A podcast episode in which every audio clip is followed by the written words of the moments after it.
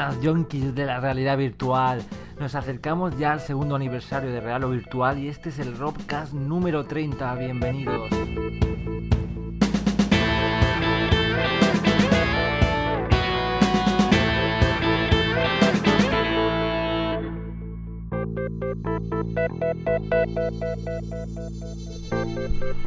Hola Ramón, ¿qué tal? Semana de E3 por fin y con grandísimas novedades y muy buenas, ¿no? Bueno, bueno, no, sé ni por dónde empezar, a dónde contaros, porque la verdad es que han surgido de todo tipo de novedades, como bien comentas.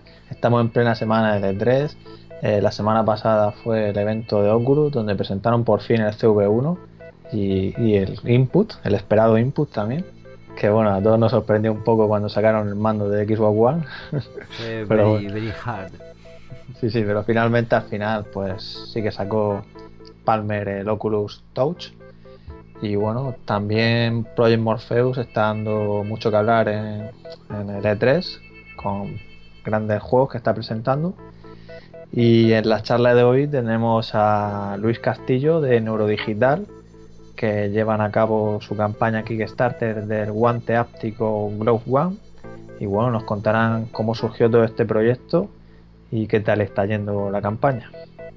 Pues sí, la verdad que semana súper interesante, las noticias se van sucediendo, la página hecha fuego, la verdad que tenemos ahí algunos posts como el de la conferencia de, de Oculus en directo, impresionante, yo creo que van ya más de 500 comentarios y la verdad que grandes noticias en el catálogo de Sony pinta muy bien han presentado muchos juegos esa sorpresa de Microsoft aliándose tanto con Oculus como HTC Vive para hacer de momento un, streaming pero es eh, ya es algo también han mostrado HoloLens eh, la verdad que un, un gran E3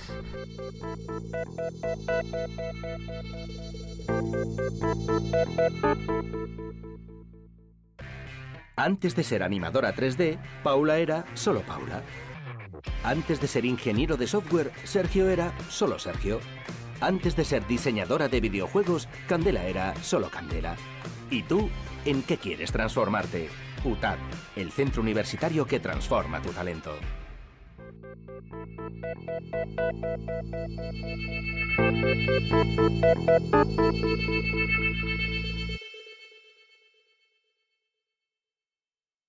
Tiempo de noticias, el bombazo ha llegado, conferencia previa al E3, CV1 presentado.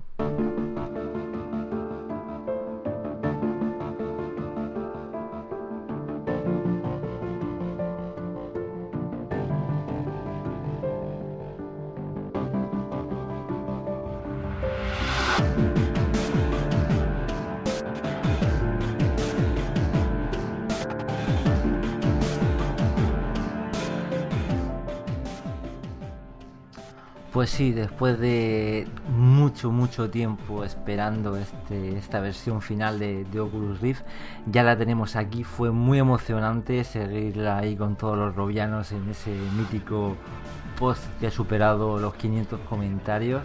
Y, bueno, fue muy sorprendente, con decepciones al principio, con ese control de, de Xbox la gente ya estaba ahí un poco cortándose las venas esperando un dispositivo de, real, de realidad virtual. Así que vamos a ir describiéndolo un poco a poco. En cuanto a la ergonomía, la forma, parece un dispositivo mucho, mucho más acabado, más, más bonito desde mi punto de, de, vista. En cuanto al peso, no sabemos el peso exacto, pero dicen que es más ligero que el de K2, ¿no? Sí, pero un poco más pesado que Crescent Bay, Crescent Bay, básicamente porque comentan que quieren que sea un dispositivo duradero, ¿no? De hecho, en anteriores podcasts comentábamos que los Crescent Bay incluso se les llegaban a romper de los frágiles que eran, ¿no? Intentar reducir el peso, pero bueno, quieren que dure y por ello pesa un poquillo más, pero lo que argumentan también es que ese peso no se va a notar en la cara es decir, la típica cara de mapache que hemos dicho muchas veces. De, que de, quedan, de buzo. Ahí. Sí, de que se te quedan las marcas, correcto, de la gafas de bucear. Pues por las correas y tal, y al pesar menos, digamos que llega un momento que cuando te lo aprietas, ya no te presiona por. Vamos, te, te presiona en la frente quizás y, y, más por las correas, ¿no? Que ya no te, te va a dejar tanta marca. lo cual yo creo que es fundamental, ¿no? es una, buena noticia a la hora de bajar a la calle después de, de usar. Sí, que no te veas, mira, ya está todo viciado, ¿no? a ver, más novedades, añaden en el inferior del, del HMD una, una palanquita para, para, ajustar la distancia interpupilar, cosa que no que no, no tenían los... No, solo podías configurar en el DK2 o DK1 lo que era tu distancia en el software, pero vamos, no podías mover las lentes hacia los lados. Hmm. Pero lo que no tiene, como tiene Gear VR, es el ajuste focal, ¿no? Para el tema de los que utilizan gafas. Pero bueno, según comentan, se podrá usar las gafas, eh, caben de sobra y parece que se podrá configurar. Y bueno, a ver. Sí, ahí en principio, según las fotos y los vídeos que hemos visto, hay más, espacio y los comentarios son, son positivos. La gente está, está cómoda con las gafas.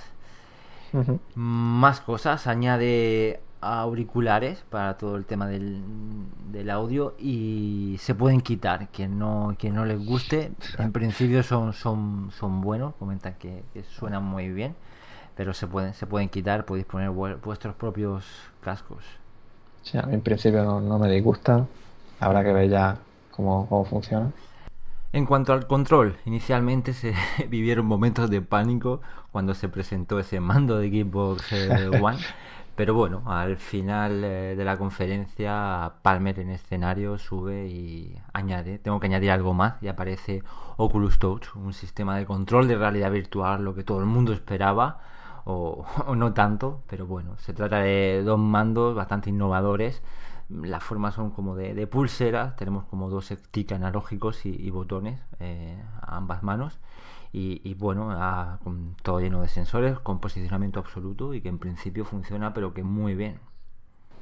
podría ser como una especie de, de hidra, ¿no? Para aquellos que tengan un hidra, pero sin cable. Efectivamente, inalámbrico. La cámara a la que estamos acostumbrados en el decador desaparece, aparece un nuevo sensor de infrarrojo llamado Constellation, que además también será el encargado de posicionar estos, estos dos mandos, además del, del Oculus.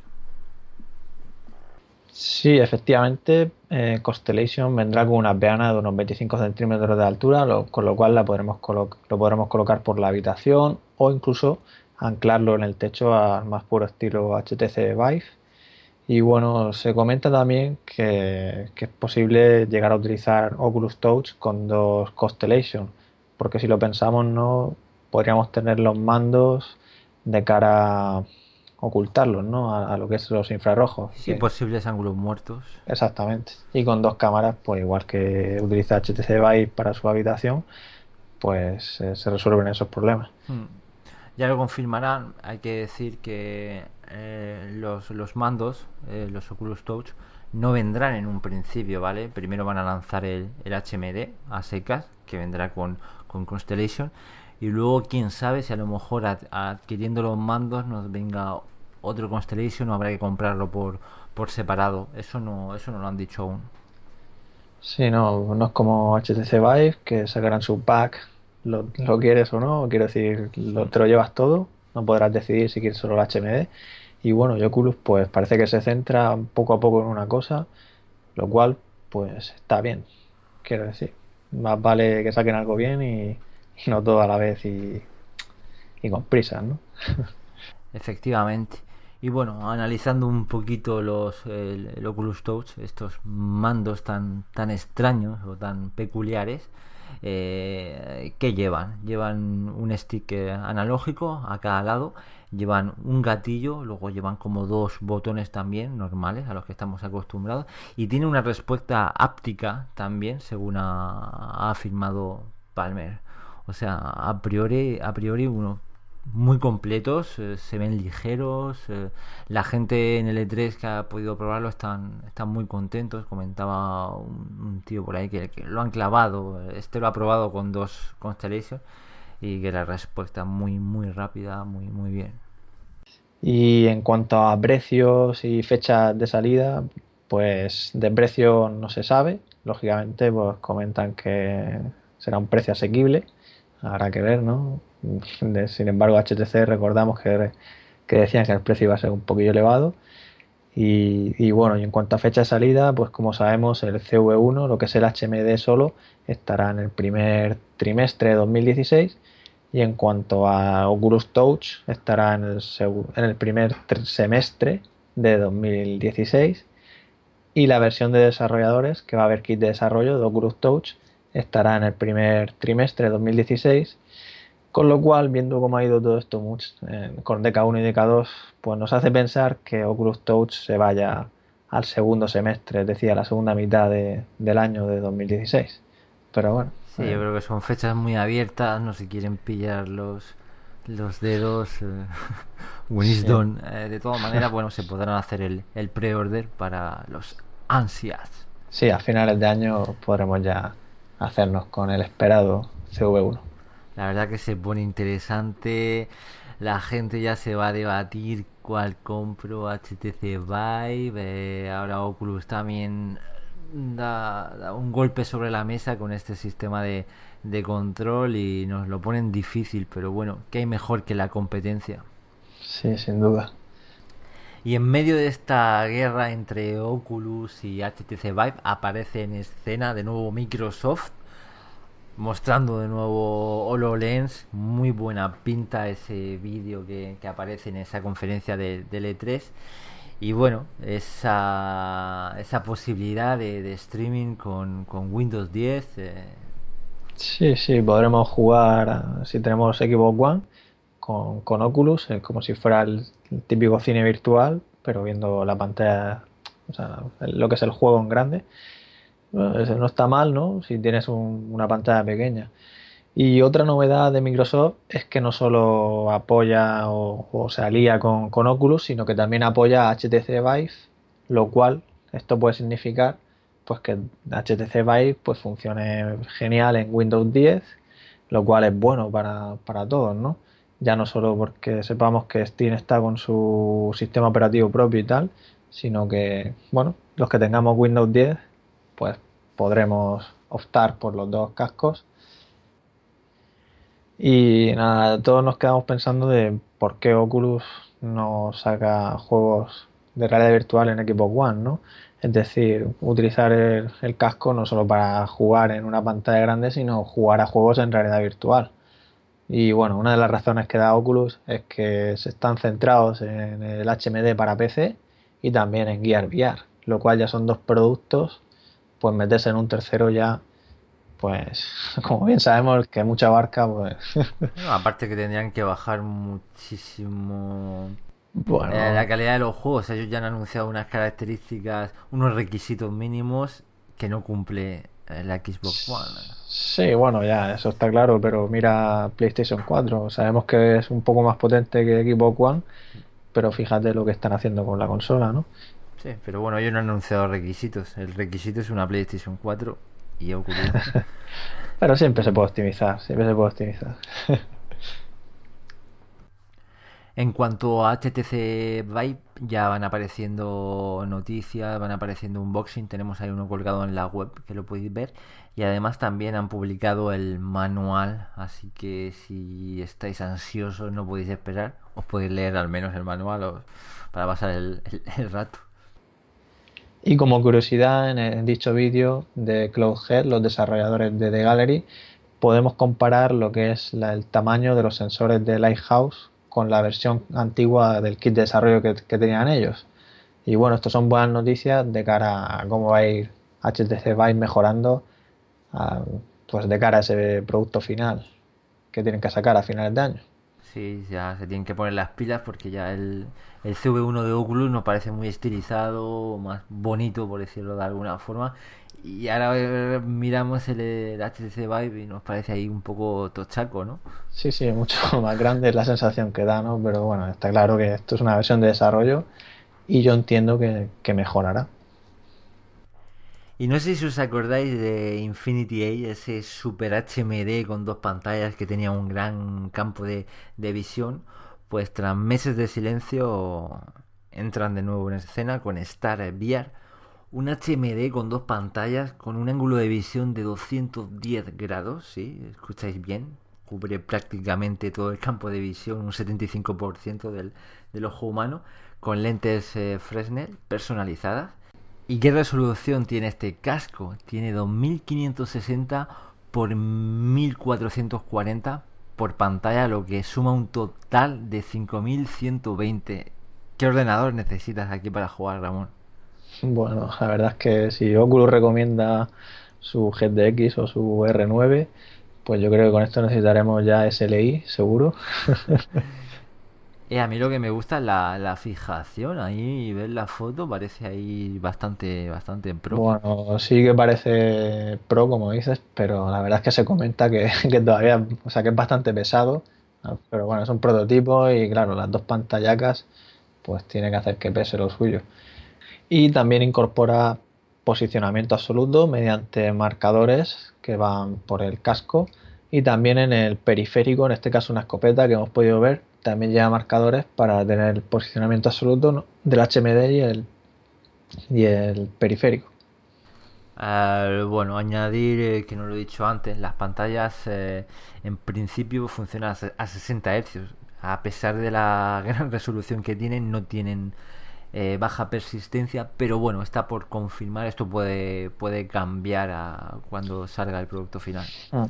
Y en el E3 pues están mostrando una experiencia pues con, con, la serie de Walking Dead en la que vamos digamos sobre raíles, nuestro personaje, nosotros estamos en una silla de ruedas y nos empujan y vamos disparando con nuestra escopeta. Hay trabucazos a los zombies, tiene que estar bien. Sí, sí, la verdad es que a pesar de ser sobre raíles, yo creo que tiene que ser una experiencia bastante divertida. Y hablando de, grandes ordenadores que necesitamos para poder utilizar todos estos HMD y este último que hemos hablado, eh, ¿os acordáis del típico 3D Mark? También lo tenemos ahora en, en VR, ¿no? Sí, efectivamente, nace VR Mark, VR Mark, y estará disponible a finales de año y su objetivo pues es medir la capacidad para mantener una tasa de fotogramas por segundo elevada y consistente, pues con diversos niveles de, ajuste de calidad y con diferentes contenidos como pueden ser fotografías, videojuegos o otro tipo de aplicaciones. Y bueno, pues medirá la latencia, el tiempo de respuesta y la precisión de los sensores en sí. Lo cual, pues bueno, ya podremos saber si nuestro equipo está preparado de verdad para el CV1. Me acuerdo hace años que siempre estábamos esperando ahí la, la, versión de, 3D Mark porque estaban guapísimas las demos que, que sacaban. Estaban un poco por delante de los videojuegos actuales. Ahora ya digamos que no es tan espectacular. Pero eran míticas. Me acuerdo hay una que había que podían manejar un todoterreno y tal. Me encantaba.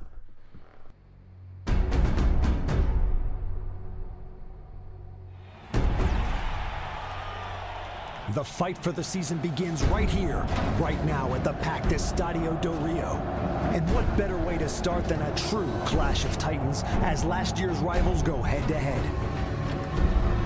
There is no love lost between these two great teams. Will history repeat, or will the underdogs rip up the script?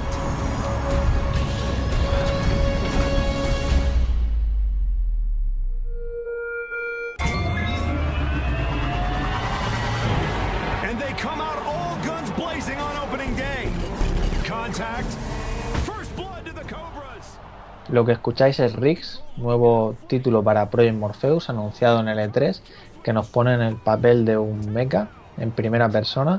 Es un juego multijugador, un shooter de acción bastante frenética y rápida, en el que nos enfrentaremos pues, a otros jugadores por una especie de liga robótica. Y si no habéis visto el tráiler, os lo recomiendo porque es bastante emocionante.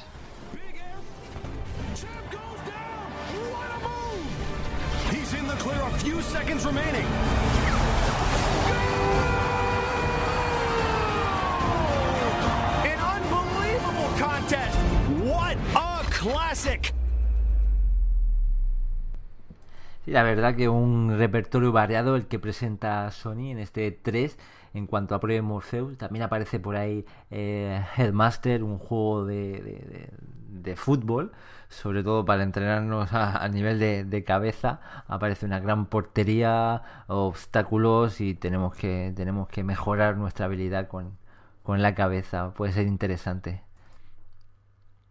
Y también presentan en el E3 Godling, una aventura de realidad virtual que funciona con un Unreal Engine 4 y nos convierte en un ser poderoso, un bebé divino, digamos un dios bastante inmaduro y tenemos el control sobre un pequeño mundo y podremos hacer que el mundo crezca o incluso prenderle fuego como se puede ver en el tráiler. Y el juego está optimizado para alcanzar los 120 fotogramas por segundo para así sentir un mayor nivel de inmersión y presencia.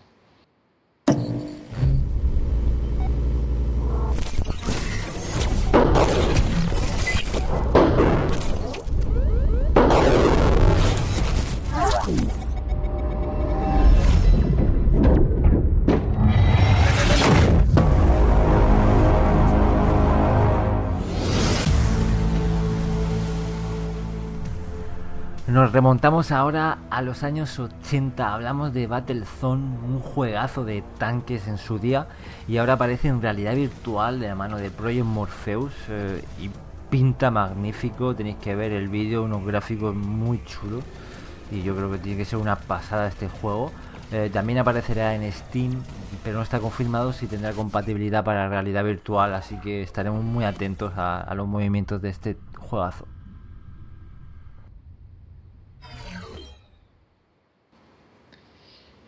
Y más juegos para Project Morpheus. Esta vez se trata de Wildward Sky, otro nuevo juego anunciado para Morpheus, que es una aventura pues de estas tradicionales de mirar y, clicar, look and click, en tercera persona. Y la, historia, pues vamos en, en, un avión con nuestro padre y nos chocamos con una plataforma aérea, una especie de ciudad flotante. Y bueno, un robot se lleva a nuestro padre y tendremos que resolver puzzles para tratar de encontrarlo. En definitiva, se trata de una experiencia que servirá de, de introducción a la realidad virtual.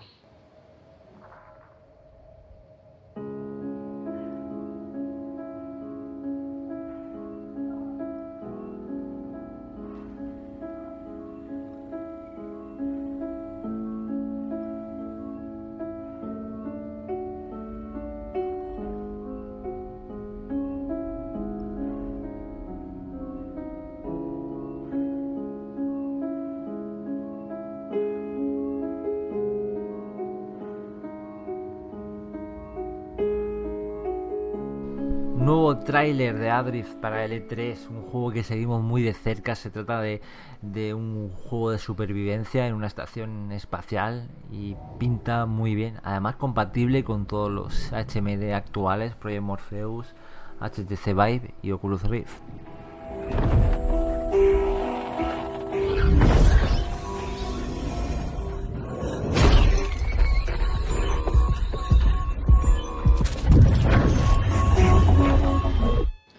Sí, el juego estará disponible en septiembre de 2015, pero la versión compatible con realidad virtual estará cuando se vaya acercando pues, la salida del hardware.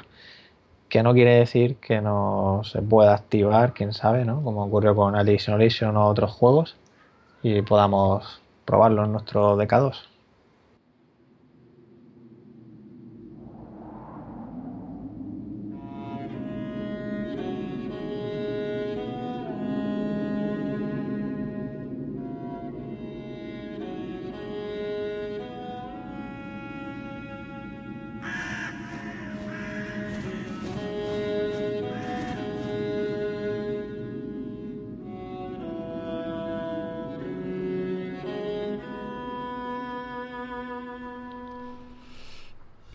Otro juego que pinta también muy bien se trata de Chronos, un juego en tercera persona que presenta Oculus y no es el único. Y es que funciona muy bien también. No todo es primera persona en realidad virtual. Y prueba de ello es los tres trailers que, que nos muestran. También está Lucky Style, otro plataforma muy divertido, muy colorido, que en realidad virtual tiene que estar muy bien. ¿Y qué más tenemos por ahí? Sí, además de Chrono, Edge of Nowhere y Lucky's Tale, pues también está The Magic Core, VR Sports Challenge, Esper y AirMech VR. Que bueno, también no nos olvidemos de que está Eve Valkyrie, otro juegazo que estará para como título de lanzamiento. Y bueno, no os podéis perder el tráiler que sale conjunto de Step into the Rift, donde muestran ahí una combinación de varios lo que está claro es que, madre mía, tenemos bastantes juegos para cuando salgan los, los HMD, que se, se, se, está animando bastante el mercado de los videojuegos en cuanto a realidad virtual se, se refiere. Sí, sí, Morpheus, Oculus y a ver HTC Vive, lo que hace ahí Valve. Sí, nos falta solo Half-Life 3 y ya nos podemos morir tranquilos. Yo seguro que cuento que algo tienen que hacer. Ya sea Half-Life 3 o otro Left 4 Dead o alguna cosa potente. Necesitamos a Freeman. y para finalizar, recordaros que en la sección de Spine VR Jam podéis ver todas las demos que se han presentado y así puntuarlas también. Y bueno, pronto habrá noticias al respecto.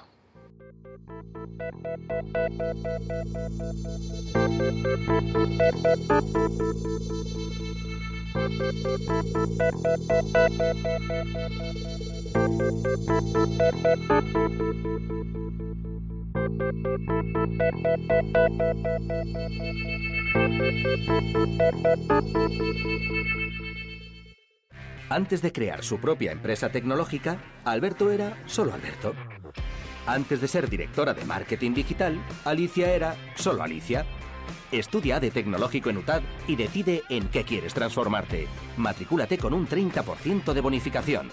UTAD, transformando tu talento.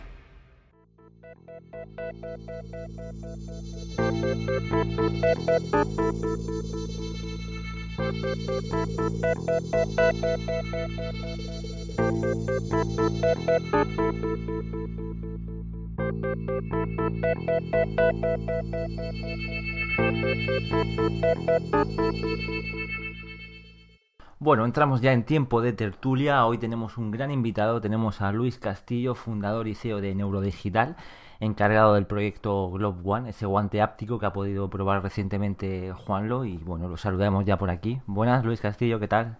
Muy buenas tardes, encantado de estar con vosotros. Bienvenido, ya está por aquí Juanlo. Hola, ¿qué tal?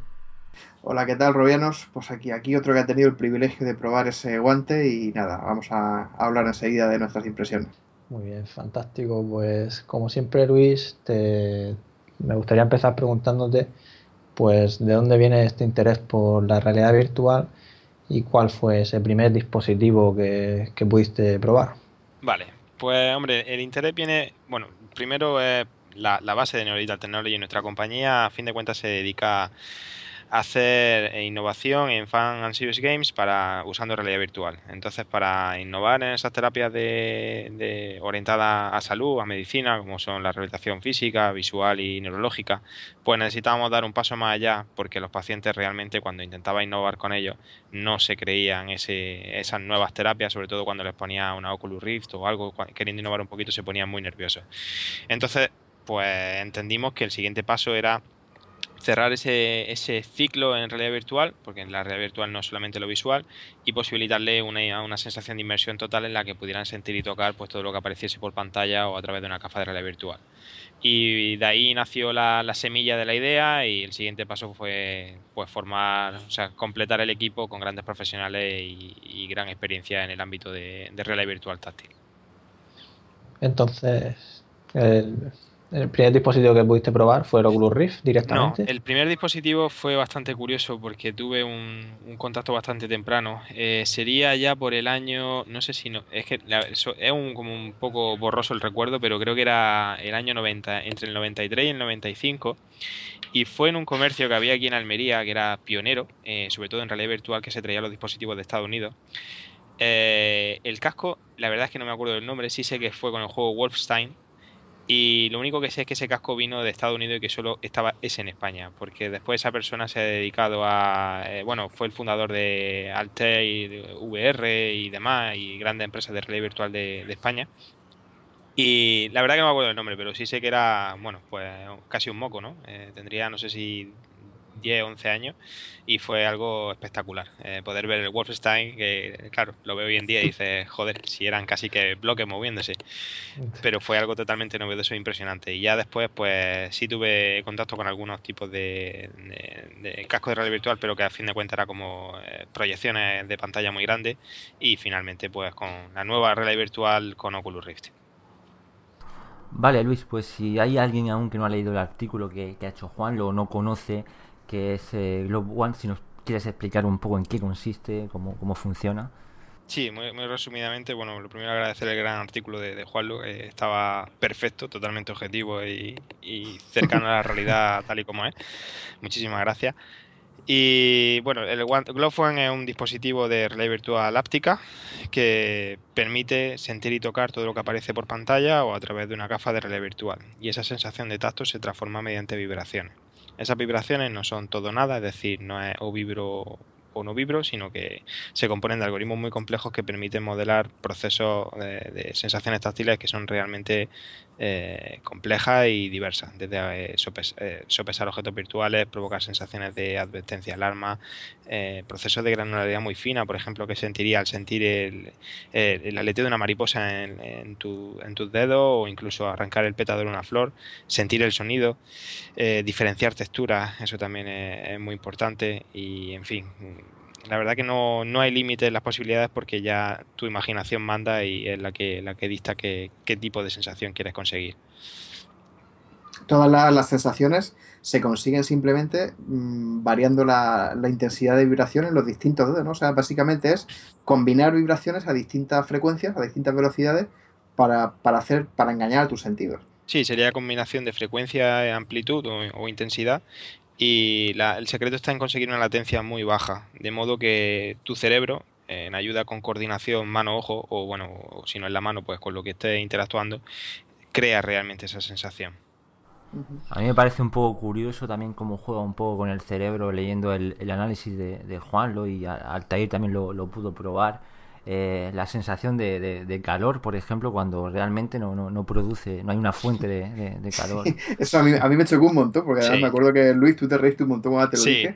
Y, yo pensaba que el guante se había calentado, ¿no? Pensaba que los vibradores estaban calientes y, no era eso. El, factor psicológico juega un papel importantísimo. De hecho, un montón, nosotros para depurar las demos y para saber si las demos son buenas, una de las pruebas que hacemos es probarlo con personas invidentes, porque ellos tienen el sentido del tacto súper desarrollado y, por ejemplo, cuando lo, probamos con, un invidente y dijimos, mira, está en mitad de un campo con mariposas, él realmente se lo llegaba a creer, porque es que eh, la imaginación y la sugestión y, esa, esa mm, el estar receptivo y potencia las sensaciones muchísimo. Y en este caso, que es una sensación táctil, pues más todavía, porque realmente si quieres creer, te vas a creer que estás viviendo esa experiencia. Yo, yo, creo que es algo parecido a lo que ocurre con incluso con los mismos dispositivos con, de visión, ¿no? de, de, realidad virtual. Igual que si tú te pones el casco y entonces piensas, dices, vamos a ver, voy a ver los píxeles, voy a ver el efecto cortinilla, voy a ver tal, esto no, esto no, no se ve bien. Si ya vas pensando eso, yo creo que es más difícil también que, te metas en la experiencia. Y con Glow One, pues yo creo que es algo parecido, ¿no? También va, depende un poco de, de, las ganas que tengas tú de, de, dejarte sumergir, ¿no? De dejarte atrapar por, por la magia del guante. Exactamente, exactamente. Esto es como tienes que tener un poquito de, predisposición a probar algo nuevo y pensar que te va a gustar, no directamente, bueno, son solo vibraciones. Eh, realmente con nuestro guante y siendo objetivo, hay dos puntos. O me gusta mucho o la gente dice solo vibra. Entonces, las personas que dicen solo vibra, pues quizás están un poco reacias a a comprender cómo funciona o, simplemente a dejarse llevar y, sumergirse en, la sensación de, la demostración y de lo que está sintiendo. Pero sí, eh, esto es como la realidad virtual eh, visual, o gusta o no gusta, luego hay término intermedio. Sí, no, yo además tengo que decir que yo no iba tampoco ni predispuesto a nada ni pensando en nada. Yo simplemente me puse el guante, probé y, sentí y me encantó. O sea, es que yo digo lo que, lo que ocurrió, o sea, sin llegar, sin pensar y decir, venga, voy a intentar centrarme. No, no, no. Yo fui simplemente a probar, a dejarme llevar y ya os digo que a mí la experiencia me, gustó muchísimo. Muchísimas gracias. Yo es que es curioso lo, que dices porque, claro, yo no lo he podido probar, que me quedé con ganas, pero me imagino ahora mismo, claro, lo único que puedo apreciar así similar, porque nunca he probado un guante de este tipo, es un mando de consola, ¿no? Que vibran y nos producen, pues bueno, sensaciones de disparos, ¿no? Que, bueno, no exactamente lo mismo, pero pero claro. Eh, va, mucho más allá. Sí, está muy lejos, ¿eh? O sea, yo, yo que lo he probado, es que no tiene nada que ver. Una cosa es notar que algo te vibra en la mano y otra cosa es que, claro, que lo, es que los, los, los, actuadores, digamos, están en contacto con las yemas de los dedos, que yo creo que es la parte más sensible también. ¿Y, y cómo son esos, esos actuadores? Quiero decir, no se parecen nada a lo que yo te digo, al típico motor estos de, del mando son parecidos, eh, funcionan con una tecnología distinta, puesto que estamos intentando proteger la, invención mediante patente. Eh, funcionan con una tecnología distinta que da muchísima más sensación. Tienen unas propiedades mecánicas que, permiten que las sensaciones sean mucho más reales. Pero a fin de cuentas son, son muy parecidos a un vibrador de móvil o a un vibrador de, eh, force feedback de, de los que llevan los mandos. Lo que pasa que lo de los mandos son sensaciones muy vastas que son todo o nada y lo nuestro pues te pueden mover por cerca de, de 1024 niveles. Entonces al final las sensaciones son muy ricas. Claro, y aparte que el mando es que te vibra en toda la mano. tú lo sostienes con las dos manos y te vibra la mano entera. Y aquí no, aquí es, claro, cuando notas la, cómo la vibración va pasando de un dedo a otro, por ejemplo. Yo con la, la, demo de la lluvia fue una de las que más me gustó por eso, ¿no? Porque yo ponía la mano, la giraba, la ponía boca abajo, notaba cómo las gotas pasaban y claro, es que eso es imposible, que tener una sensación igual con, un simple mando. Es, que es, otro nivel, o sea, no, tiene nada que ver. De hecho, me, me, da. nos, da pena porque justamente esta semana hemos conseguido una demo brutal usando toda la potencia de, del sensor eh, del sensor fusion que tenemos integrado en el guante y las aceleraciones de los objetos virtuales eh, realmente es como. De hecho, Juan, si, si llega a probar la, la demo ahora, de verdad eh, fliparía. O sea, es que no. Ah, porque es, como si fuese otra generación de, demo ahora. Cuando Habrá que hacer otra, Sí, sí, por favor. Será posible. Y, yo que me lo he perdido. Pero bueno, es lo que tiene, claro. Estáis ahora mismo en un proceso. O sea, la, todavía sigue la campaña de Kickstarter. Y estáis todavía. Eh, claro, probando cosas nuevas, mejorando todo el rato. O sea, me imagino que aquí no dais nada por cerrado ni por sentado. O sea, el guante está en constante evolución y lo que vais descubriendo lo vais incorporando. Sí, de hecho la campaña nos está ayudando muchísimo porque eh, al final cuando estás dentro de un equipo de desarrollo y estás enfocado solamente a un proyecto, acabas ciego. Y acabas ciego me refiero a que tú crees que todo es perfecto y te estás perdiendo muchas cosas que son importantes o que son muy obvias, pero tú no las consigues ver. Entonces todo, todo el feedback que estamos recogiendo de, los backers y los comentarios de vuestro foro, de, Reddit, que, qué miedo da mirarlo, pues nos está ayudando a, iterar y a mejorar continuamente el producto. Eh, por ejemplo, bueno, eh, lo que sí hay que dejar claro es que los backers van a recibir una, unidad de, la que, como nosotros indicamos en nuestros comentarios, estemos orgullosos de dar. Es decir, lo que hay ahora un prototipo, pero lo que se entregará a los backers será un producto comercial, hecho por industria, no hecho a mano como estamos haciendo ahora los prototipos y que incorporará pues todas las mejoras que se están hablando, que serán, serán habrá muchísimas sorpresas y van a ser sustanciales. El, producto que iba a ser el producto final inicial es total, o sea, lo que se va a entregar va a ser totalmente distinto a, cómo empezó la campaña y en estos 20 días pues han avanzado muchísimo. A mí me, gustó mucho el, el último vídeo vuestro, el de, el de los sensores flexibles para los dedos. Bueno, pues eso, es una, eso es una pasada porque yo recuerdo los problemas tremendos que, teníamos ahí con, el tema de la detección de, claro, lo de los dedos cuando se ocluyen unos a otros, con Leap Motion, con el sistema de Intel, claro, con, ese, con eso desaparecen esos problemas. Con, con, eso directamente si no quieres usar un sensor que te localice. Bueno, aquí hay dos estrategias para, para, aclarar un poco, creo que bueno hacer el inciso. Es decir, eh, Glove One se puede usar con cualquier sistema óptico, siempre, por ahora mismo necesitas un sistema óptico que, te permita, pues, hablando en plata, localizar el muñón y tú ya después, si quieres usar los dedos, pues si el sistema aporta esa detección de dedos perfecto y si no, pues te lo tienes que implementar tú. Entonces, nuestra aproximación de los sensores flexibles con los bending, bending sensors, pues fue para decir, bueno, pues en caso de que no quiera usar eh, o Lean Motion o Real Sense, que eso ya te detecta en la mano por sí solo, pues si quieres usar una webcam, montarte tu propio algoritmo de detección de mano y saber dónde están los dedos, pues perfecto, que el guante sea capaz de saber dónde están los dedos. O si quieres usar Kinect, también que sepan dónde están los dedos. Y lo que sí os vaticino es que hay una sorpresa, porque la tecnología final del guante va a llevar una cosa muchísimo mejor, muchísimo mejor que esos sensores flexibles y la cual empezaremos a hacer prueba en breve. Incluso yo creo que dará tiempo a lanzar algún update con esa nueva tecnología. Bueno, pues yo me quedo en ascuas con eso porque, vamos, pensar que va a ser todavía mejor. Sí, vamos a tener tres grados de libertad, básicamente. Ahora con, esos sensores tenemos un grado de libertad que es hacia arriba abajo y eh, tenemos mucha confianza en alcanzar esos tres grados de libertad, manteniendo precio, manteniendo, bueno, ampliando especificaciones, pero disponible para todos los backers que decidan coger un guante. Yo tengo una pregunta, las pruebas, bueno, Juan lo ha podido probar, habláis hablamos todo momento de, un guante, ¿hay la posibilidad también de, tener eh, dos a la vez? De, sí, muy buena pregunta, muy buena pregunta.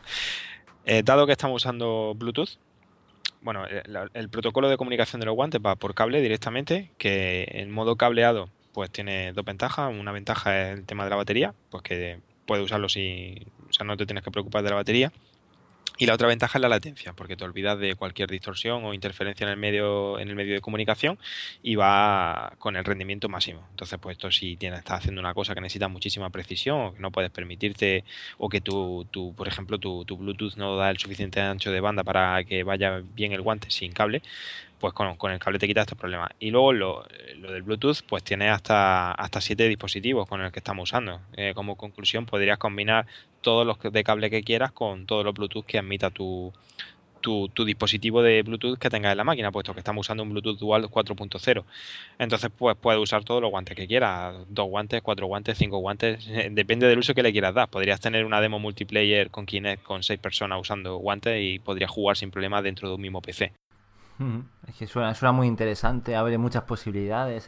yo que sé, imagino un juego de, de puzzles, manejar una pieza. Efectivamente, si lo haces con dos, la, la sensación se, se multiplican a la hora de coger un objeto, manipularlo. Totalmente, totalmente. Ellos no lo probaron con dos porque no teníamos dos prototipos finales todavía hechos. Eh, porque eh, prototipo que hacemos, prototipo que estamos enviando a industria para ver si conseguimos hacernos estándar de facto en, el mundo de entretenimiento y videojuego. Eh, de hecho, un guante lo tiene LIP, otro lo tiene Intel y estamos enviando dos guantes más a, otros paneles tecnológicos que, con los que estamos muy cerca.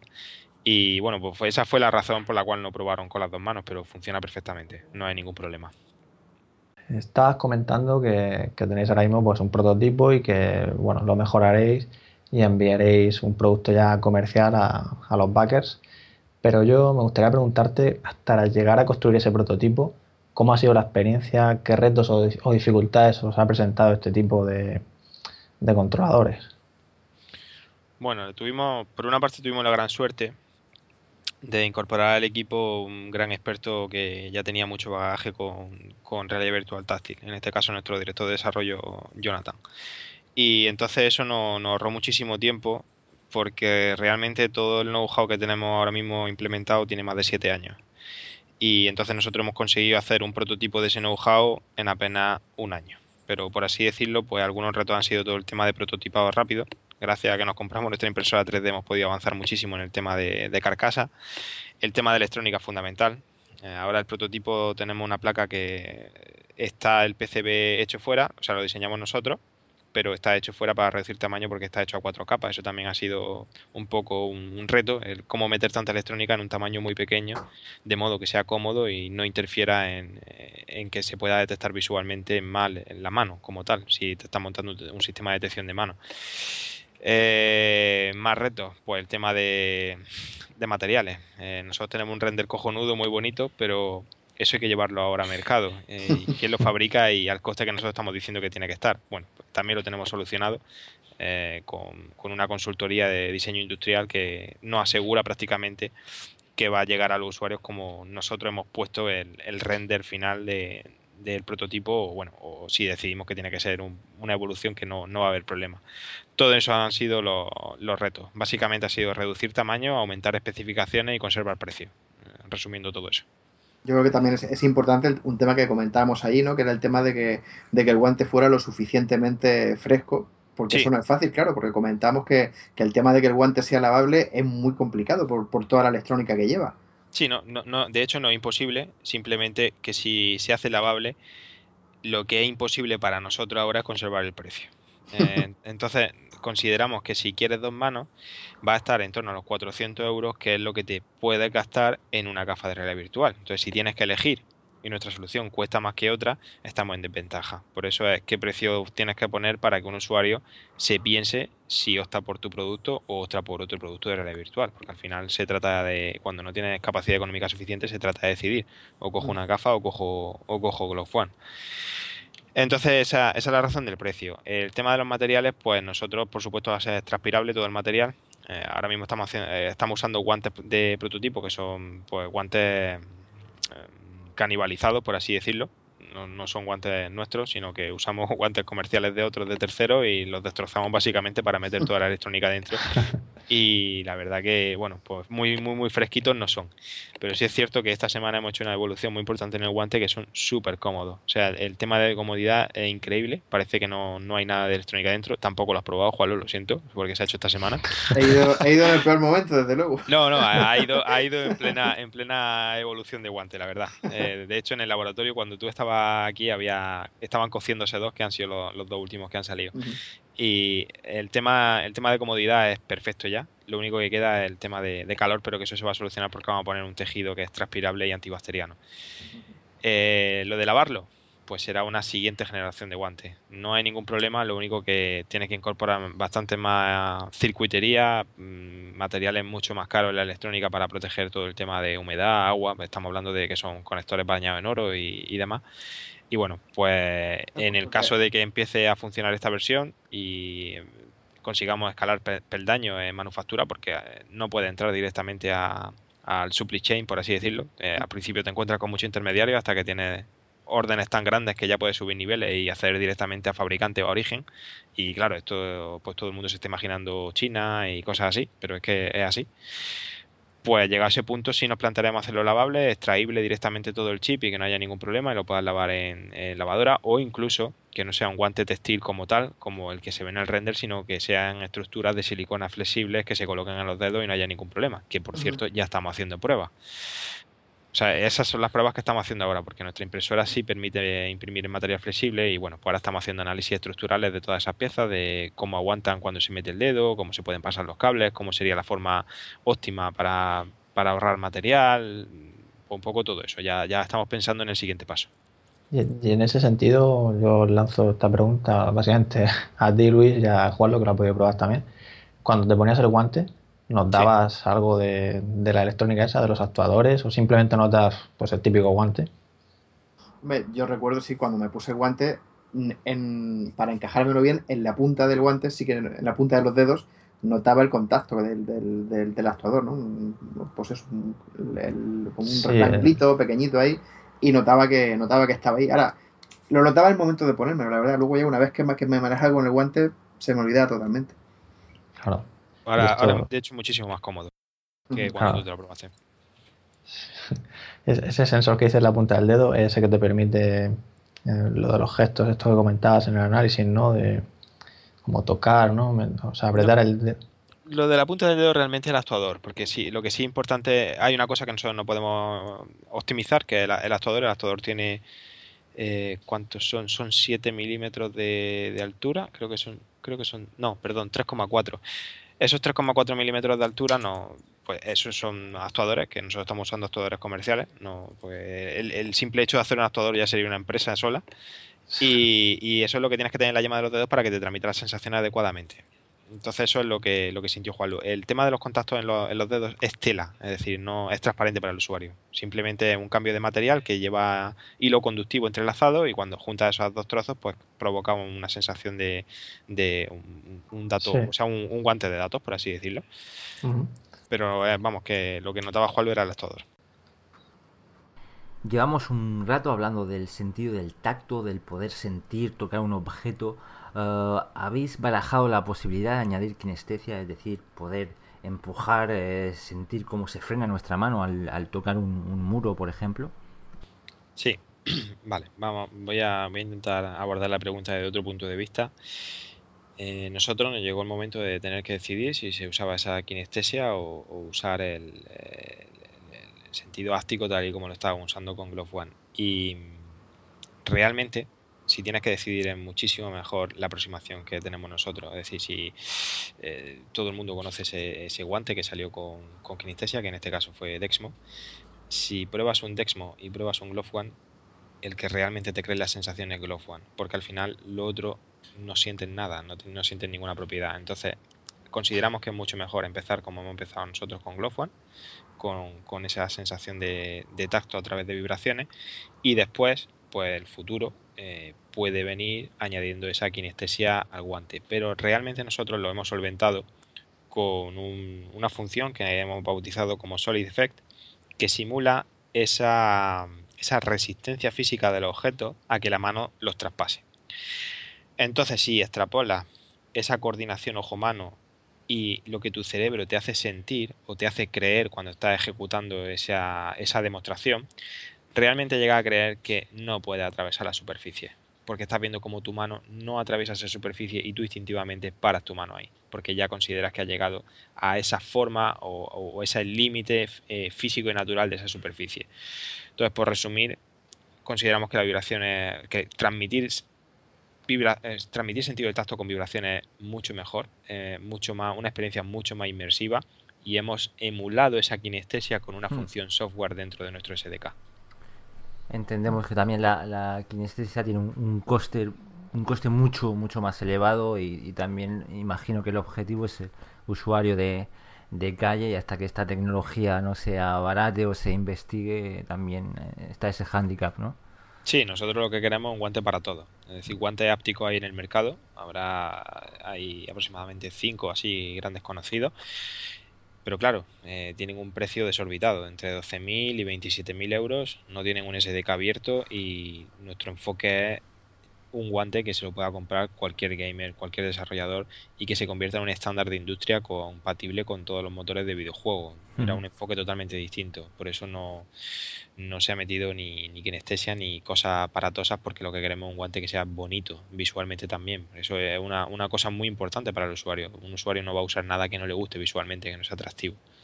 Sí, porque aparte del tema de la kinestesia, a día de hoy yo creo que también son, son muy aparatosos, ¿no? Los sistemas. O sea, todos van con con chismes por fuera del guante que, que, para poder bloquearte la, mano, poder pararte los dedos. Y yo por, yo por lo que estuve viendo, ese el que has comentado tú antes, pues efectivamente se ve que, se ve muy aparatoso.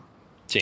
es, más, es, más, un exoesqueleto que, que un guante. Exactamente, exactamente. Para nosotros eso ahora mismo está fuera, fuera del pipeline de desarrollo y preferimos mejorar muchísimo las sensaciones y mejorar todo el tema de posicionamiento absoluto de la mano sin, sin ninguna ayuda de referencia óptica o de sensores auxiliares, porque eso es realmente lo que va a, a, optimizar la experiencia inmersiva en realidad virtual. Eso es lo que va a dar el siguiente gran paso. Que un usuario se pueda mover libremente por un entorno y tener presencia total de su cuerpo, de su mano y sentir absolutamente todo lo que toca. Para nosotros es la gran revolución. Eh, entiendo que estáis centrados en el guante y tal, pero claro, con esta tecnología podrías aplicarlo, ya como decías que podrías conectar con por Bluetooth todo lo que quisieras. Sí. Mm, ¿No os planteáis llevarlo a, otras partes? no sé, para sentir más cosas en el, Sí, sí. un chaleco áptico, por ejemplo. ¿no? sí, de, hecho, de hecho, como he comentado al principio, nosotros nos, nos, dedicamos a hacer Fan and Serious Games. Y hay una línea empresarial que se llama Vire, que es Virtual Reality, que lo que vamos a hacer o lo que estamos haciendo, y de hecho ya tenemos prototipos eh, muy, o sea, muy, eh, muy vastos, pero son prototipos funcionales, coger la tecnología base de Glove One, coger ese corazón y hacer un accesorio compatible para cualquier prenda, de modo que tú puedas transformar en zona áptica cualquier parte del cuerpo simplemente añadiendo esa CPU en unos huecos que habrá preparado en prendas pues que te podrás poner pues, pues chalecos, calcetines, eh, coderas, rodilleras, cualquier parte. Eh, evidentemente eso es el siguiente gran paso y es lo que va a suponer pues otra auténtica revolución. En vez de llevar un traje de, de motion capture, pues llevará un traje de áptica que, que, te posibilitará tener presencia total de tu cuerpo en un entorno virtual. Sí, yo estoy recordando, Luis, no sé si te suena a ti el nombre de Araig que, fue un chaleco áptico que salió, yo creo que, no sé si en 2013 incluso, que lanzó una campaña de Kickstarter, pero yo creo que pidieron, no sé, una cantidad de dinero bárbara, no sé si en torno a un millón de dólares para financiarse. Bueno, sí, sí, al final y, lo que quiera. Y, claro, se quedó muy lejos, pero creo que proponían algo parecido a eso. Era un como un chaleco que lleve, que me acuerdo que comentaban que podías notar, por ejemplo, como eh, notar gotas de lluvia en el pecho, sentir como en plan un juego de estos de juego de rol, de magia, decían que podías lanzar una bola de fuego y notar cómo la energía se canalizaba, te subía por los brazos, llegaba hasta el pecho, en fin. Que hablaban de esto y fíjate, estoy hablando de, hace, un par de años, ¿no? Cuando empezó a salir la moda del, del Oculus Rift de K1. Entonces me imagino que por ahí eran los tiros. Sí, por supuesto. De hecho, ese, ese chaleco era un poco eh, orientado a, ese mundo eh, con un toque de fantasía, por así decirlo. Es decir, no, mm. no, es un chaleco apto para todo el mundo. Una persona de 45 años no se va a poner ese chaleco. O una persona mayor no se va a poner ese chaleco. Nosotros lo que queremos hacer es accesorios universales. Un chaleco que te puedas poner cualquier persona y que simplemente tenga conectores que pueda acoplar nuestro, nuestro hardware. Entonces, pero sí, desde, luego, y, esa idea siempre estará. El, tema de conseguir presencia total en un entorno virtual y sentir cualquier tipo de sensación, yo creo que es un sueño húmedo de cualquier desarrollador de hardware, ahora mismo en, orientado a realidad virtual, por supuesto. Y cualquier jugón, pienso yo también. Sí, sí, por supuesto, por supuesto.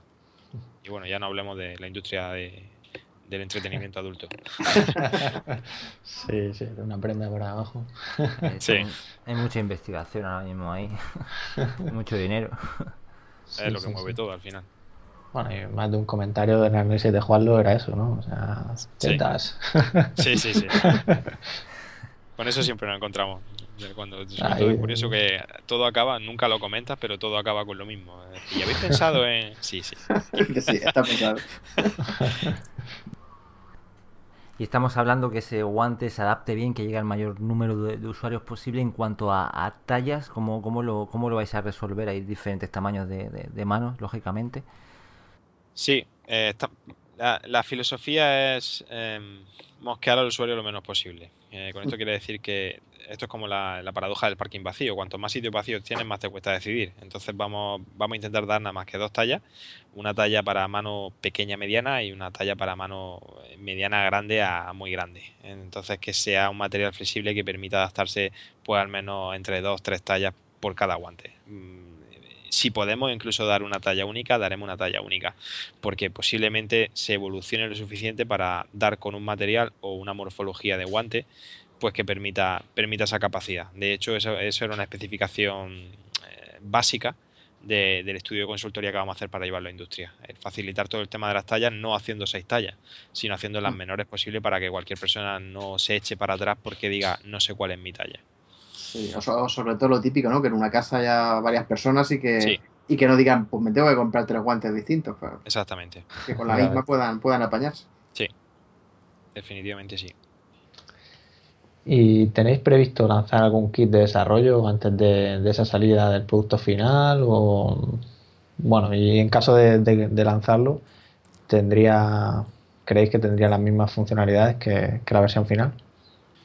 Vale, esa es muy buena pregunta. El tema de kit de desarrollo, pues nosotros el planteamiento que tenemos es primero que la campaña Kickstarter salga. Entonces, eh, en cuanto seamos fundados, pues posibilitar unas preórdenes para esos kits de desarrollo que posiblemente sean con apariencia muy similar a los que reciban Kickstarter. Evidentemente Kickstarter serán un poquito distintos, pero más que nada por, por, por una, hacerle una gracia a los backers que han confiado en el proyecto y pues no sabemos si tendrán alguna especificación extra o, solamente visualmente será un poco distinto haciéndolo único eh, el que haya apostado por el proyecto. Pero sí, sí vamos a lanzar un kit de desarrollo comercial ya como último paso antes de, introducirlo en el mercado, porque para nosotros introducirlo en el mercado no es más que alcanzar acuerdos con, grandes publishers. Es decir, si nosotros con Ubisoft, con EA Sports, eh, llegamos a un tipo de partnership que ellos hacen compatible su juego con nuestro guante o nosotros o nos posibilitan acceso a su SDK eh, para integrarlo con el nuestro de modo que cualquier juego suyo que lancen a partir de X fecha, pues si te compras el guante pueda jugar como si cambiases de mando, como un accesorio más, para eso nosotros llegar al mercado. Eh, nuestro objetivo realmente no es que te puedas comprar el guante en cualquier superficie, sino que te lo puedas comprar desde web pero que sepas que es compatible y que es material para el guante. Nosotros llegar al mercado a fin de cuentas es que cuando tú te compres el guante no tengas que desarrollar nada, sino que simplemente te dediques a consumir servicios y productos de terceros que estén listos para el guante. Y ahí así estaríamos hablando de esa versión final, por supuesto. Y en cuanto a fechas, en la campaña, si no me equivoco, barajáis incluso noviembre o finales de año, ¿no? Sí. Nuestra intención es empezar a fabricar a finales de año. Sí es cierto que tenemos un proceso de certificación con marca CE y FCC que no está todo en nuestra mano para decir va a hacerse en tres meses, en cuatro meses, pero estamos teniendo mucho cuidado de todos los diseños de prototipo, pues cumplir todas las reglamentaciones y de que sea pues directamente certificable, porque no usamos componentes que hayamos desarrollado en nuestro laboratorio, sino que solamente hacemos un PCB con un layout y, lo importante es el firmware. Entonces esperamos que a finales de año podamos mandar ya a, a manufactura todas las órdenes que tenemos, incluyendo las de Kickstarter. Muy bien, pues yo creo que vamos a pasar a, hablar un poco ahora del, SDK, que nos cuentes un poco a día de hoy cómo, lo lleváis, con qué es compatible. Imagino que estaréis trabajando con Unity, con un Real Engine. ¿Cómo, ¿cómo va? Pues eh, realmente estamos muy orgullosos del SDK, porque a diferencia de la mayoría de proyectos de Kickstarter o, de, de esta índole, eh, nuestro SDK está disponible ya para descarga y cualquier persona puede entrar a la página de desarrollo y echarle un ojo o descargárselo o incluso empezar a comentar y, a colaborar viendo todos los scripts que, está, que ha desarrollado. Actualmente el SDK está 100% funcional para, Unity, en concreto la, versión 5, y tenemos prefabs preparados totalmente con, las demos listas para, ejecutar eh, con Leap Motion y RealSense para todo el tema de la detección de mano. Además, pues proveemos una, una librería en C++ y un wrapper en C Sharp por, si quieres hacerte cualquier tipo de, programa, de software o de juego eh, sin, usar Unity. Es decir, no, no tratamos nada. Nosotros te damos toda la librería y todos los prefabs y tú eliges qué quieres usar. Ahora mismo estamos empezando a desarrollar para, Unreal y eh, próximamente, bueno, ya estamos haciendo las primeras demos alfa pues empezaremos con la Samsung Gear VR Innovator Edition para Samsung Galaxy S6 más tarde vendrán pues todo el SDK de Android para Cardboard, etcétera. Pero ahora mismo estamos centrados en PC eh, con, Unity, eh, refinando todo. Pero que cualquier persona, si entra en gloveonevr.com barra developer, mm. tiene acceso a todos los recursos y están para descargarse desde ya. La verdad que pinta bien, están muy abiertos a cualquier eh, dispositivo, no, no, no se trata de un producto cerrado. No, no, para nada. De hecho, la, demo, la siguiente demo que vamos a publicar es usando Kinect. Mm. Eh, realmente somos virtualmente compatibles con cualquier dispositivo porque al final le añadir una capa áctica a tu, a tu software, no, no nos cerramos para nada. Y estamos usando la filosofía de desarrollo que usan las grandes compañías, pues, por ejemplo como Motion y tal, mm. que lo que buscan es facilitar esa integración. Es decir, sería una tontería cerrarte en banda o hacerlo complicado o no querer que nadie integre con lo tuyo. Nosotros, cuantas más personas o más compañías integren con nuestro guante, mejor. Mejor para nosotros y mejor para la comunidad, porque va a tener más recursos, más, más contenido que consumir. Y recientemente os habéis incorporado a la iniciativa de, de OS VR.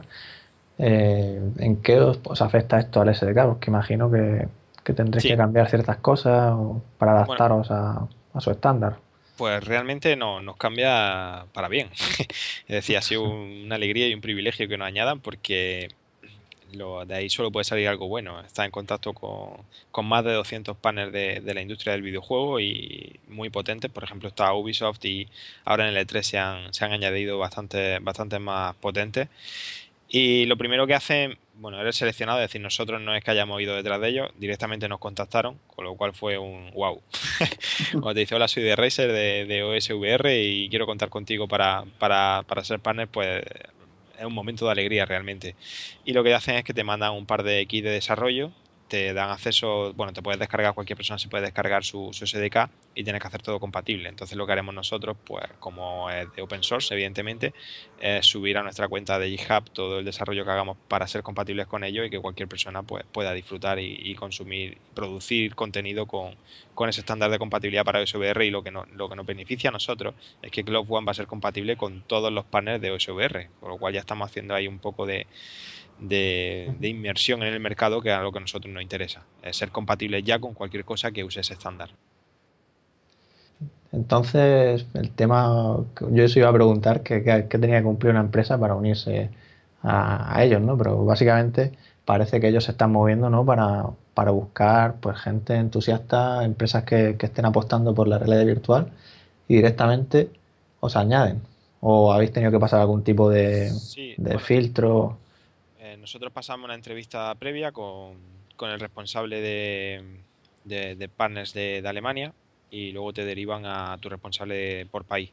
Y luego tienes que rellenar un formulario de, de, adhesión, inscripción, en el que si te das cuenta y te lo lees bien, pues digamos que están todas esas facetas de realidad virtual que pueden, o sea, que, que pueden ser de realidad virtual. En nuestro caso era haptics, entonces nosotros como hacíamos haptics era muy interesante para ellos porque es una, es una cosa que está todavía por desarrollarse de la realidad virtual y que es complementario con su sistema y, con todo lo que tiene Razer y demás. Entonces pues básicamente son ellos los que se están moviendo, lo están haciendo muy bien y parece que tienen bastantes recursos asignados a eso y al final saldrá bien porque están consiguiendo hacer un, un gran pues, pues, una gran colección de grandes empresas que va a hacer contenido y que va a ser todo compatible entre sí y al final si también usa sus gafas y todo eso, quiera o no, es contenido que puede, puede jugar directamente y le viene bien a ellos. Nosotros hemos sido buscados por ellos, pero imagino que también si le escribe un correo te añaden sin problema. Eh, realmente su página está súper abierta y te invitan casi que a, unirte a ellos. Es interesante porque vamos a tener ahí unos cuantos no sé si llamarlos contendientes o no, porque claro, está por un lado Oculus con su SDK, por otro lado tenemos a Valve con, con su estándar Steam, VR. Y claro, y esta gente de OSVR, yo no sé si al final, ¿qué pasará? Aquello como en los inmortales, solo puede quedar uno o, estarán todos ahí. No sé, ¿qué, ¿qué, piensas tú un poco de, de, toda esta situación? Sobre todo de cara a la gente, ¿no? Porque uno también, digamos que se vuelve loco y dice, bueno, me tengo que comprar uno de cada. Sí. No sé, yo, sinceramente, yo, como consumidor me estaría un poco preocupado, ¿no? Yo te voy a decir los dos puntos de vista. Yo como consumidor diría, a mí me da igual, yo solo quiero que funcione y como empresa te digo, yo tengo que ser compatible con todo, porque eso es lo que va a posibilitar que el consumidor me compre. Entonces mi respuesta es, yo soy compatible con SVR, si Steam me da, si Steam VR me da la oportunidad voy a ser compatible con ellos también y Oculus lo mismo, es decir, no, Glove One va a ser virtualmente compatible con todo. Y, con todo lo que pueda.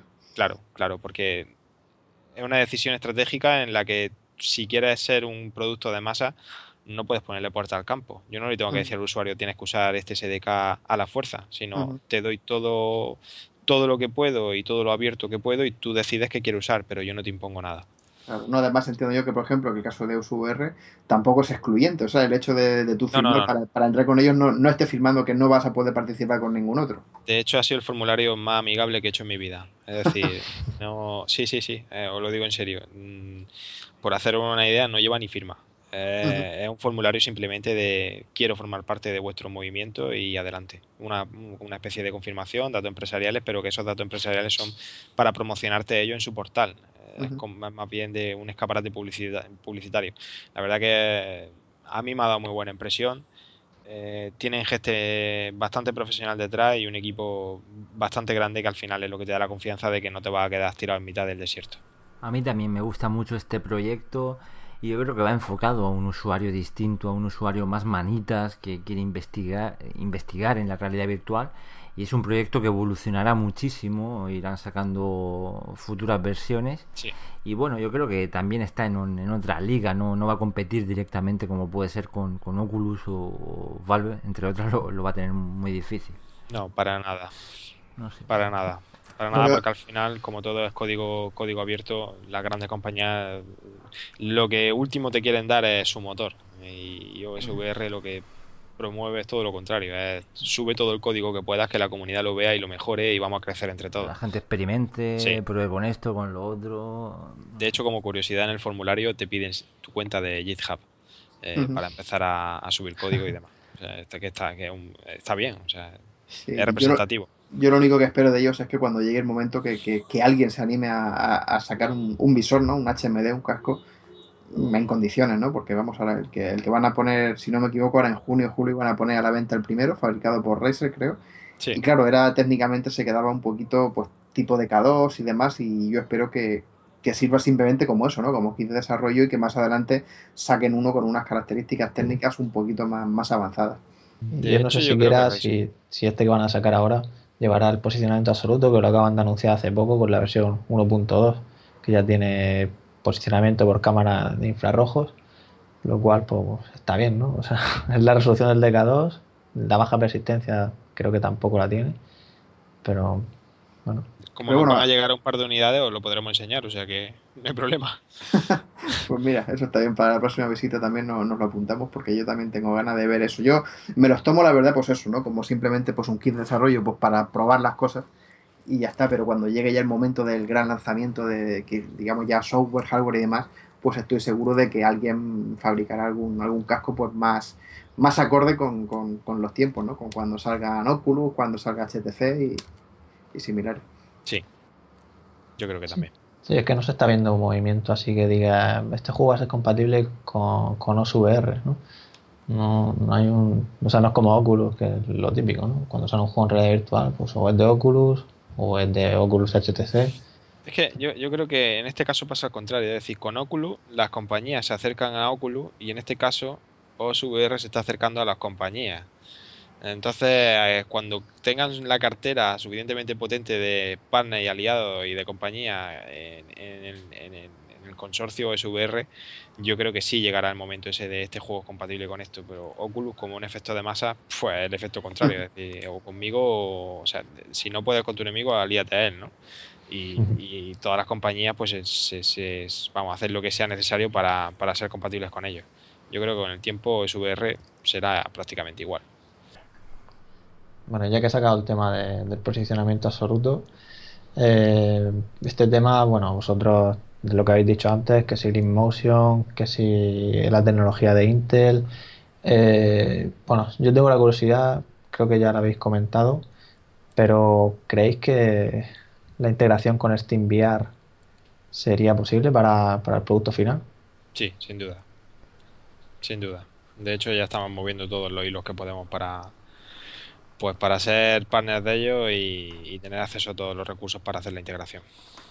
O sea que no, descartáis la posibilidad de añadirle los famosos sensores al guante para que sean detectados por, por Lighthouse y, que se integre dentro del ecosistema. Exactamente, es que una cosa no quita la otra. Esos fotodiodos no, no, no molestarían para nada a todo nuestro sistema. De, hecho, ayudarían incluso para, posicionamiento óptico con una webcam, eh, que serían hasta buenos.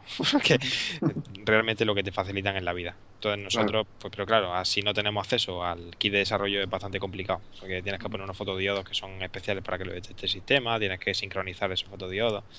En fin, eh, pues estamos haciendo lo que podemos para que nos pongan en contacto con, con alguien que nos oiga, porque ya lo hemos intentado pero yo creo que tienen que tener millones de correos y... vamos. Sí, pero es que tiene que ser increíble. Yo me pongo a pensar en, un juego, por ejemplo, este que anunciaron hace poco, Arizona Sunshine, que es de, zombies. Y bueno, con los controladores de, de, HTC Vive, pues llevan lo que son las pistolas, ¿no? Pero claro, yo me imagino la posibilidad de, que al tener el guante es como que tendrías el posicionamiento de tus manos y a la vez el arma, ¿no? Incluso podrías dejarla un momento, cogerla, no sé. Claro, se trata de no usar esos controles de, de, HTC, directamente tus manos son el controlador. O sea, esa, esa famosa frase que hizo eh, Kinect, de tú eres el controlador, pues en este caso se haría realidad con nuestro Glove One. tus manos son el controlador y haces lo que quieras con ella y coges los objetos que quieras. Claro, pero yo lo que, lo que digo es ir más allá, o sea, que el objeto que coges es la pistola, ¿no? Sí, sí, sí y poder ver en el mundo virtual como tu mano la, o sea, la mueves de la pistola, que no la llevas pegada en el avatar virtual. Me, me, refería a eso, me refería a eso. Claro, claro. Tú, tú, haces tracking completo de tu mano y ves si estira el dedo, que estira y toca ese objeto virtual, lo coge y, ves cómo lo lleva encima. Bueno, y en cuanto a las alternativas que habéis probado, lo que hemos dicho, Motion, de hecho Motion tenéis algún pack en la campaña en el que va incluido con el guante ¿Es porque es la mejor opción ahora mismo? Pues depende. Mm, realmente es que es complicado de decir. Eh, no hemos hecho pack con Intel porque no podemos, porque realmente todavía no está a la venta. Si no, también hubiésemos hecho pack con ellos. Es decir, nosotros hemos probado la tecnología de LIP, hemos probado la tecnología de Intel y cada uno es bueno en determinadas cosas. No todas las demos funcionan eh, bien en, los dos sensores. Y, eh, por ejemplo, RealSense es muy bueno con interfaces de usuario, eh, análisis de expresiones, eh, se pueden hacer cosas impresionantes. Mientras que LIP para todos esos procesos de mesa, eh, de que necesites pues simular pues, movimiento de mano horizontal es súper bueno, mientras que RealSense es al contrario, es todo tema de, posicionamiento vertical. no te podría decir me decanto por uno me decanto por otro, pero sí es cierto que con Leap pues está siendo todo mucho más fácil a nivel de pues, poder hacer bundles, eh, la comunicación con ellos es, increíble porque son una gran empresa, pero eh, tratan a cualquier persona o cualquier startup como si fuesen reyes, es decir, eh, te sientes muy bien acogido, es súper fácil hablar con ellos, son súper amables, hacen lo posible por ayudarte, entonces con ellos tenemos muy buena relación. Con Intel sí es cierto que tenemos una relación muy profunda de mucho tiempo, pero al ser un monstruo tan grande, pues las cosas son más difíciles y, como dice Refla, las cosas de Palacio van despacio. Sí, más lento a lo mejor, ¿no? sí, es mucho más lento, es, mucho más burocrático todo. Uh -huh. al final es un garaje muy grande, con mucha pasta, pero un garaje y, siguen un poco con esa filosofía. Y respecto a otros sistemas de posicionamiento, pues nos encantaría probar SteamVR con, con Lighthouse, pero no, no, no hemos tenido la oportunidad. Eh, Kinect también funciona muy bien. ¿eh? eh Kinect nos gusta mucho eh, cuando, cuando tienes que hacer juegos en pareja o juegos de, moverte un poquito y no necesitas esa, esa granularidad tan fina en la mano o detectar cualquier variación que hagan tus dedos, pues también está muy chulo porque es muy divertido. Puedes moverte, tienes libertad. Al final eso es un poco también lo que buscas, depende de lo que vayas a hacer. Si vas a hacer algo de pantalla o algo, un proceso técnico, pues Motion o RealSense es muy bueno, pero si vas a jugar un juego y, quieres jugar un poco en, esta realidad virtual un poco inmersiva, pues Kinect va muy bien, va realmente bien. Yo creo que también todo este, todos estos sistemas tienen que ir eh, evolucionando, al igual que los que los HMD. Motion lleva ya bastante tiempo en el mercado. Seguramente que estarán ya pensando en, nuevas versiones. No sé si tú que estás más en contacto con ellos, por ejemplo, si, si sabes algo. Pues realmente nosotros tenemos acceso, sí, lo que, lo que Motion va a dar el salto es a móvil. Eso es lo que está claro. Mm. Y eso es lo único que te puedo decir sin, sin que eh, sin incumplir ningún acuerdo de confidencialidad que tenemos. Eh, pero el, siguiente gran paso para ello es integración en móvil, igual que está haciendo Intel RealSense. Intel RealSense tiene tres cámaras, tiene una que es frontal, que es la que estamos usando para detección de manos, tiene una que es de mundo, que sería una especie de Kinect, eh, pero de tamaño reducido, y luego tiene una que es la de la de tablet, que es la de Android, que te permite hacer reconstrucciones 3D, medir profundidad en fotos y demás, que es por ejemplo la que lleva la, la Dell, eh, hay una Dell de 9 pulgadas que la lleva, no me acuerdo del, modelo ahora. Pero sí, eh, cada uno en su, en su tema, uno está apostando por la expansión a nuevas plataformas y otro está apostando pues eh, con una misma línea de productos pues tener todas las posibles variaciones de cámaras que tiene la competencia, de mundo, de cara, de, manos, para tabletas y todo con la misma marca. Pero al final es expandirse, expandirse por dispositivo y por segmento de usuario. Y una vez que esté ya el guante en el mercado, ¿tenéis pensado en ofrecer aplicaciones propias, demos, o habéis pensado también en terceros? ¿Cómo está este, este tema? Bueno, de entrada todas las demos completas que desarrollemos nosotros se ofrecerán de manera libre, eh, con todo el script y todo para que, es decir, nosotros ofrecer nuestro propio Tuscany, pero en vez de que solo sea una demo, pues ofrecer un videojuego completo que sea divertido y, y que tenga una misión por la que jugar a ello, no simplemente probarlo y cuando quieras lo para, sino que tenga un aliciente para seguir jugando. Y lo que intentaremos en este tiempo, no sé si dará tiempo lo que queda de campaña, pero lo haremos con todas las fuerzas hasta que los usuarios tengan su dispositivo, esperemos ser fundados, es buscar un partner de terceros para hacer un videojuego. Eso es lo, que estamos haciendo y por eso ha sido todo el tema de OSVR y, demás. Eh, creemos que es la forma más rápida de poder hacer algo en alianza con alguna, con alguna compañía y, llegar con algo al mercado que los usuarios puedan disfrutar directamente. Mm, sí, eso es lo que se comenta mucho siempre con todos estos dispositivos nuevos que salen y demás, que todos necesitan una, aplicación estrella, ¿no? Killer app que, que hablan todos y eso es en lo que estáis ahora intentando, ¿no? Encontrar alguno que sacar algo que realmente sea llamativo, que funcione bien y, sobre todo que demuestre por, qué por qué es necesario, ¿no? contar con un sistema áptico, o sea, que la gente vea hasta qué punto puede mejorar la experiencia en el, en el videojuego o en cualquier otro ámbito. Por supuesto, de hecho somos conscientes que hemos espantado, espantado a un, a un sector de, backers potenciales que son los, gamers. Eh, cuando tú haces tanto hincapié en todo el tema de, de Leap, de RealSense y demás, pues a la gente que usa esos sistemas perfecto, pero a la que sea reacia a usar ese tipo de tecnología, pues nuestro producto puede no gustarle o puede no entender que somos compatibles con cualquier cosa. Y entonces ahora estamos buscando la, killer demo, esa demo que, cualquier persona que la vea diga, shut up, Que, que diga, lo, quiero. sí, exactamente, exactamente. Ya no va a ser tan tan técnico a bajo nivel de esto es una flor, esto es una pelota, esto es tal, sino va a ser algo visualmente impactante y, que te permita ver a simple vista eso es un juego con Glove One. Ya es que por decir algo sencillo, imagínate un juego de voleibol. Yo que sé, que sienta como la pelota, ¿no? te golpea. nosotros estamos buscando, bueno, adelanto un poquito, va a ser con orientación batalla de mechas, usando, usando los guantes. Va a estar bastante chulo.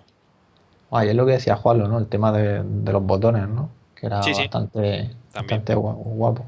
Sí, a mí, es una de las cosas que más, me, que más me gustaba. Yo me acuerdo que además lo comentaba con, con Altair, ¿no? Que, ya nos veíamos manejando las naves del Elite del Star Citizen que tienen pantallitas táctiles, ¿no? Y la sensación de, pues eso, de tocar botones virtuales, buah, nosotros se nos hacía la boca agua pensando en eso.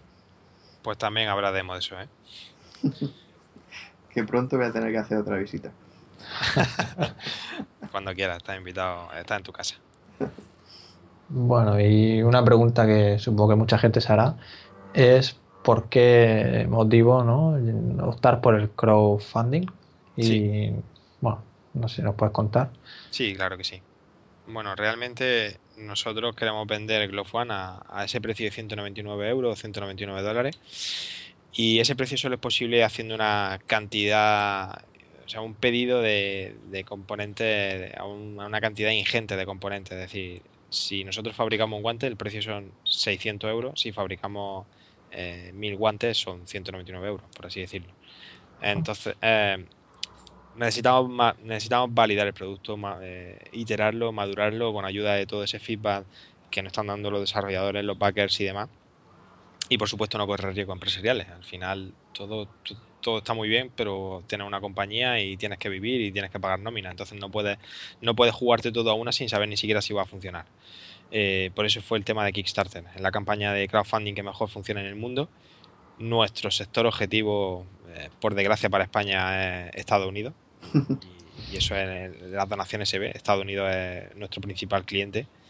Y pues ese cúmulo de cosas fue la, decisión clave para decir, pues vamos con Kickstarter, vemos si funciona, generamos confianza aquí también en, España y, bueno, es una métrica real de, de, cómo está el producto, en qué estado está y qué necesita para llegar a la calle. Y si no me equivoco, Globe One no es, no es vuestro primer producto, ¿verdad? O sea, antes habéis estado trabajando en lo que hemos comentado al principio, ¿no? otro tipo de tecnologías por el tema este de, personas con, ciertos problemas o discapacidades y demás. ¿Puedes contarnos un poco? Que, Sí, bueno, realmente la, compañía empezó en 2012 y hemos iterado un par de veces, hemos pivotado y ni siquiera nos dedicamos a realidad virtual. Nosotros empezamos haciendo hardware para investigación básica, luego nos pasamos al mundo de las aplicaciones y finalmente entramos de lleno en el tema de realidad virtual.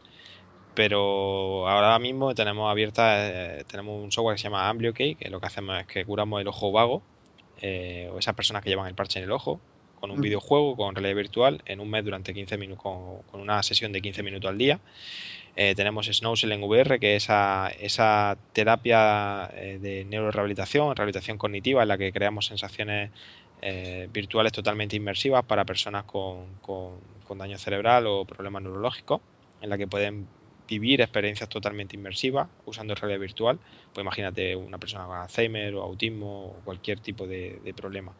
Y luego por último pues tenemos Vire, que sí sería el siguiente gran paso de Glove One, que es eh, reducir la tecnología a tamaño suficiente y de forma portable para que la puedas poner por cualquier parte del cuerpo y además de tener captura de movimiento tenga esa sensación del tacto.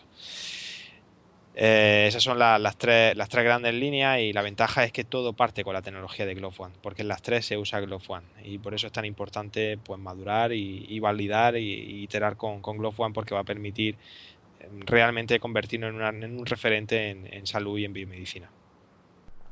Muy bien, pues llegamos ya al punto final de este Robcast, súper interesante, podríamos tirarnos como siempre aquí horas y horas hablando aquí con Luis. Y lo único que nos queda de Real Virtual es animaros a todos los robianos a apoyar esta, esta campaña porque es un producto nacional que nos encanta, le vemos un futuro un futuro tremendo y bueno, quedan aún 20 días de, campaña, así que animaros robianos, hay que tenemos que sacar esto. Yo os puedo decir lo mismo, que yo lo he probado, he estado en Almería, bueno, me trataron como si me conocieran de toda la vida, pasé ahí un par de horas fantásticas con nuestro compañero Altair y yo digo, digo lo que he visto, o sea, el producto funciona, es real, no es vaporware, es, es un producto real y tiene muchas posibilidades, así que pues eso, en la medida de cada uno, pues si podéis apoyar con un dólar, dos dólares o lo que sea, pero yo creo que esta gente, estos chicos se merecen, se merecen salir adelante. Sí, no, desde luego. Yo por mi parte igual opino que esta tecnología es el futuro y no me gustaría que se quedara ahí, y sino todo lo contrario. Así que, como dice Juanlo, cualquier, incluso un euro, ¿no? Al final cuenta, ¿no? Es lo que hace que, se funde euro, a euro. Y yo, por mi parte, pues animaros también a todos.